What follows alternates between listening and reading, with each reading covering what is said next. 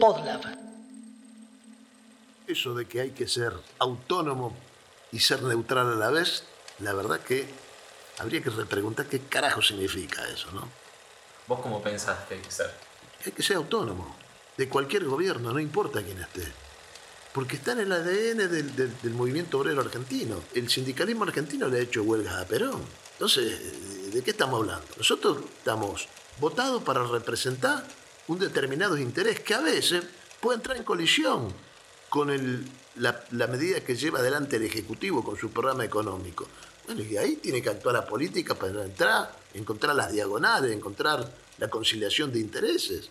Pero nuestra primera responsabilidad es con quien nos vota. No nos vota toda la sociedad, nos vota un segmento, que son los que representamos.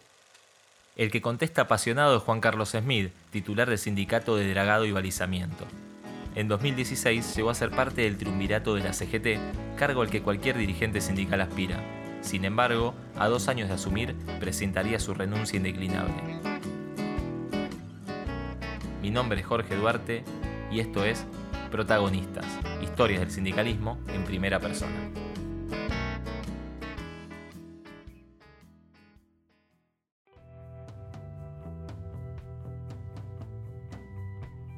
Corría noviembre de 1951. El por entonces secretario general de la CGT, José Espejo, organizaba un cabildo abierto para impulsar la fórmula Perón-Perón. Esa misma semana, el 3 de noviembre, nacía en Rosario un tal Juan Carlos Smith. Desde muy joven, Smith empezó a trabajar en el ámbito fluvial. Con apenas 20 años, fundó junto a otros compañeros el Sindicato del Personal de Dragado y Balizamiento, un pequeño pero potente gremio que conduce desde 1993. Peronista de ley, Smith cuenta que armaron el sindicato al modo anarquista. Para hacer la nota fuimos a la sede del gremio, una casona antigua ubicada en el barrio porteño de Barracas, que Smith nos contaría que compraron en los 70, haciendo colectas a la gorra en los barcos. En el segundo piso hay un recibidor con un busto de bronce de Perón y otro de Evita, fotos, cuadros e imágenes peronistas. Es muy romántico pensar que todo se resuelve en la calle. La calle lo que provoca es el hecho político que después se resuelve en una mesa de negociación. Las guerras se resuelven en una mesa de negociación. El acuerdo de Vietnam, donde hasta se discutió el tamaño de la mesa, el formato de la mesa, se hacía mientras se estaban bombardeando Hanoi y se estaban peleando. Pero el acuerdo se hizo en la mesa. ¿Qué quiero decir con esto? No estoy descalificando para que se entienda la pelea, la lucha social en la calle, de la cual yo obviamente soy partidario. Pero eso también tiene un límite. Y ese límite es el ejercicio de la política con mayúscula. ¿eh? No únicamente para decir, bueno, está bien, esto, yo se lo dije, esto no funcionaba. Es una acumulación. Cuando grabamos la entrevista todavía no se había producido el golpe de Estado en Bolivia, pero el estallido social en Chile ya estaba en carne viva. Con vista a lo que pasaba en el país trasandino, Smith nos dio su mirada de cómo se resuelven los conflictos y al mismo tiempo respondió sobre el rol del sindicalismo y los movimientos sociales en Argentina. Hubo gobiernos de Bachelet y hubo gobiernos de la derecha que contribuyeron acá. Así como nosotros tenemos una acumulación de tantos pobres desde la democracia para acá. Y ha habido gobiernos y programas económicos de distintos tipos. Quizás eh, en Argentina la densidad sindical, las organizaciones sociales, ¿no? esta organización popular puede generar una, una especie de contención y un marco político que evite que la cosa se vaya de causa a la chilena, digamos. De hecho, lo ha hecho. ¿eh? Estamos a, a dos días de la votación y yo creo, y más allá de lo que digan algunos sectores más radicalizados, los que dicen que somos parecidos a los 90, de que ha sido un aporte extraordinario de los sindicatos y de los movimientos populares. Dos cosas que en Chile no hay. No hay organización popular en los sectores, las barriadas pobres, y no hay tampoco densidad sindical. Ese otro frontón que puede de alguna manera filtrar, puede ir haciendo de rompeolas de una situación como esta, obviamente no ha funcionado. Smith opina que el sindicalismo tiene que mantenerse autónomo de los gobiernos de turno, incluso si ese gobierno es de matriz peronista como el de Alberto Fernández. Pero, para dar la pelea por la distribución de la riqueza, ¿tiene el sindicalismo que estar en la calle? Y si es necesario, tiene que presionar la calle y además la política lo tiene que sumar de su lado justamente para la puja por la distribución de la moneda. Obviamente que esto tiene que ser así. La historia lo tiene que dar desde una perspectiva más larga todo esto. Muchos de los que decían hace un año atrás que había que estar en la calle, que había que estar y que había que echar todo el mundo, hoy dicen no, hay que aguantar todo esto. Entre ellos, algunos de los que ustedes ya le han hecho los reportajes cuando se habla de que un determinado sector, la corriente federal, el propio moyanismo, frenaron la reforma laboral, yo creo que, es una equivocación, es un error eso, porque lo que buscaba el Ejecutivo, y eso se vio después, fue la reforma previsional. Entonces se terminaron comiendo la curva y nosotros declaramos un paro en contra de la sanción de la reforma previsional y la mayoría de los grandes sindicatos nos dieron la espalda. Repasemos un poco la historia reciente de la CGT. Durante el gobierno de Néstor Kirchner y el primer mandato de Cristina Fernández de Kirchner, Hugo Moyano estuvo al frente de la Central Obrera con gran relación con el oficialismo y el Ejecutivo. En el segundo mandato de Cristina, la situación cambió. Se quebró la relación entre ambos y se fracturó la Central Obrera. Hugo Moyano estuvo al frente de lo que fue la CGT Azopardo opositora, mientras que el metalúrgico Antonio Caló manejaría la CGT Alcina afín al gobierno nacional. En paralelo, el gastronómico Luis Barrio Nuevo mantenía su CGT azul y blanca. Ya con el gobierno de Macri se encaró un proceso de unidad sindical. Convocados, Moyano, Caló y Barrio Nuevo conformaron una sola central obrera con una conducción tripartita, el famoso triunvirato del cual Smith sería parte en representación del moyanismo.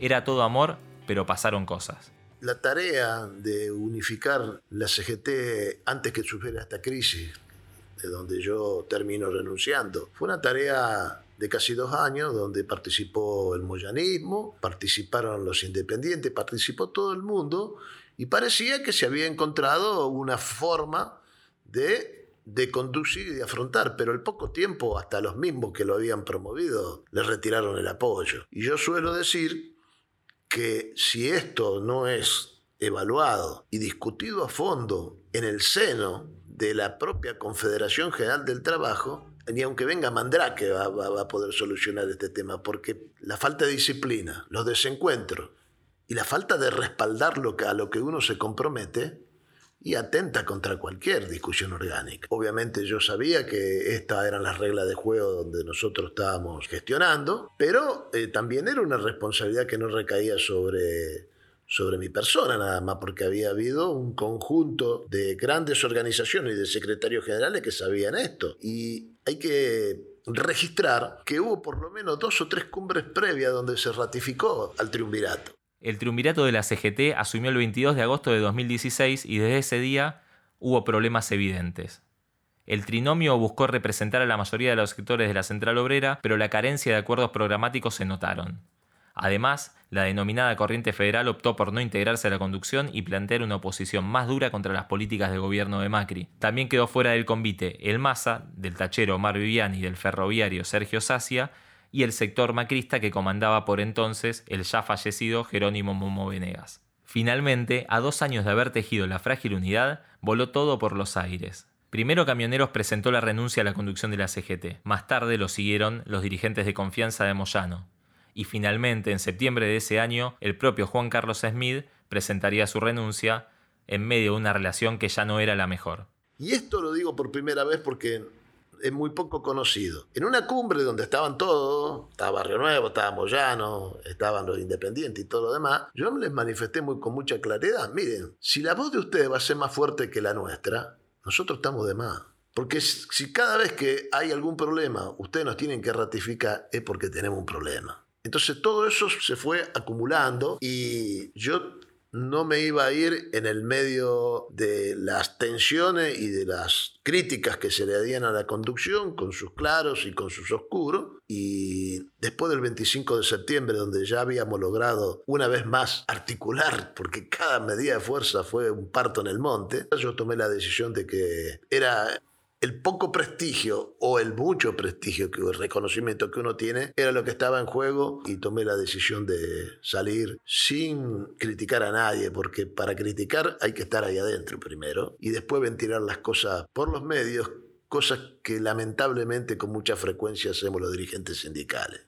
¿Sentís que un poco te renunció aquel fin de semana Pablo Moyano cuando hizo pública tu salida antes de que vos mismo... No, yo ya la había... Cuando Pablo hace la mención, yo ya había hablado con Daer y con Acuña. Lo otro es toda una especulación. Yo no hablé con Pablo Moyano y si él hizo eso, bueno, tendrá sus razones, pero es pura especulación. Yo con los dos primeros que hablé fue con los otros dos compañeros, ni siquiera con nadie más, con esos dos, que eran los compañeros que estaban en, en el triunvirato a los cuales yo también había aceptado.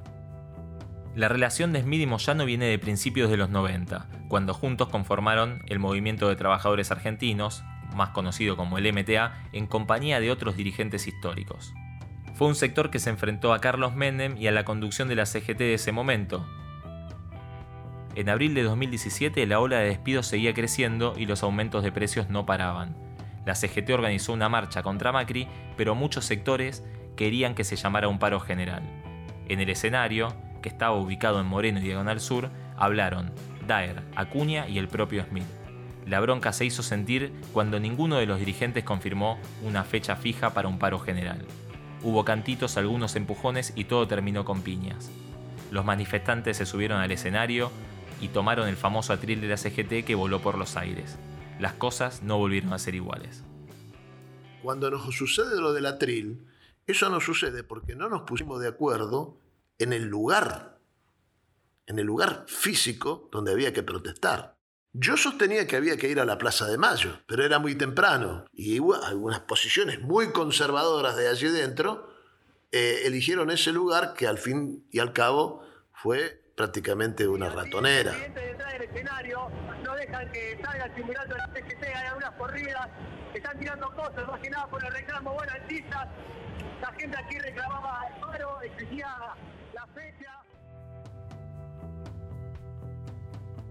Pasar tantas horas embarcado le forjaron a Smith su pasión por la lectura. No por nada tiene ganada la fama de ser el intelectual de la CGT, pero quizás pocos sepan que también tiene una faceta como escritor. En un pequeño cuaderno con una brújula en la tapa recopila historias, entre ellas la de su despido en plena dictadura. A mí me dejan cesante en el año 1978. Eh, tenía 23 años, 24 años. Para mí era algo muy, muy fuerte, digamos, ¿no? Salí por un portón, eh, lo cerraron ese portón y me dijeron, mirá, eh, no podés, no podés volver. Y así me fui. Pero yo seguí militando igual, porque está, seguía dentro de las posibilidades de la dictadura militar, militando y tratando de sobrevivir también. Y entonces los compañeros se juntan y me empiezan a pagar el sueldo. Y mientras yo estaba buscando trabajo, siempre venía un delegado y golpeaba la puerta de mi casa y, y llevaba señora, esto es para su marido. Durante un año eso pasó. Y a mí me marcó a fuego eso y a mi familia, porque nadie se olvidó de eso.